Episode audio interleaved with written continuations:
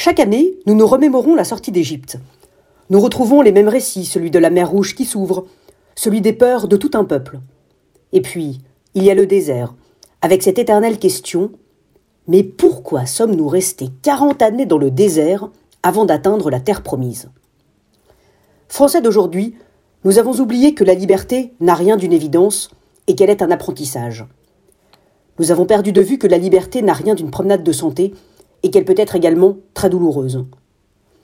Alors que les petits-enfants rêvent de devenir grands, les adolescents ont déjà l'intuition que la liberté des adultes est un pouvoir de choisir, qui s'accompagne d'une immense responsabilité et de cruels sacrifices. Tandis que les plus âgés ont enfin compris que la liberté, telle une pierre de Sisyphe, nécessite d'être sans cesse réapprise et reconquise. Après les confinements sanitaires, chacun d'entre nous était si heureux d'avoir retrouvé la liberté d'aller et venir, de voir ce que nous aimons, de reprendre nos habitudes. Mais sommes-nous vraiment libres aujourd'hui? Le confinement n'est pas toujours celui que l'on croit, ni là où on le croit. Ne sommes-nous pas confinés autrement?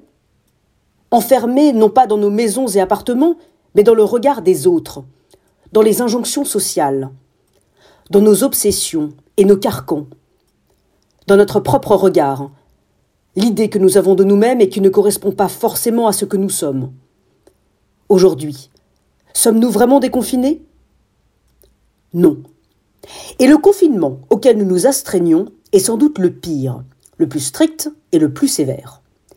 Les murs et les portes que nous nous imposons sont faits de nos peurs, de nos timidités, de nos illusions, de nos faiblesses de nos préjugés, nos démons. Et dans ce confinement personnel, il n'y a ni dérogation, ni attestation de sortie. Ce virus qui nous entrave est semblable à ces démons qui nous empêchent si souvent de vivre comme nous le voudrions.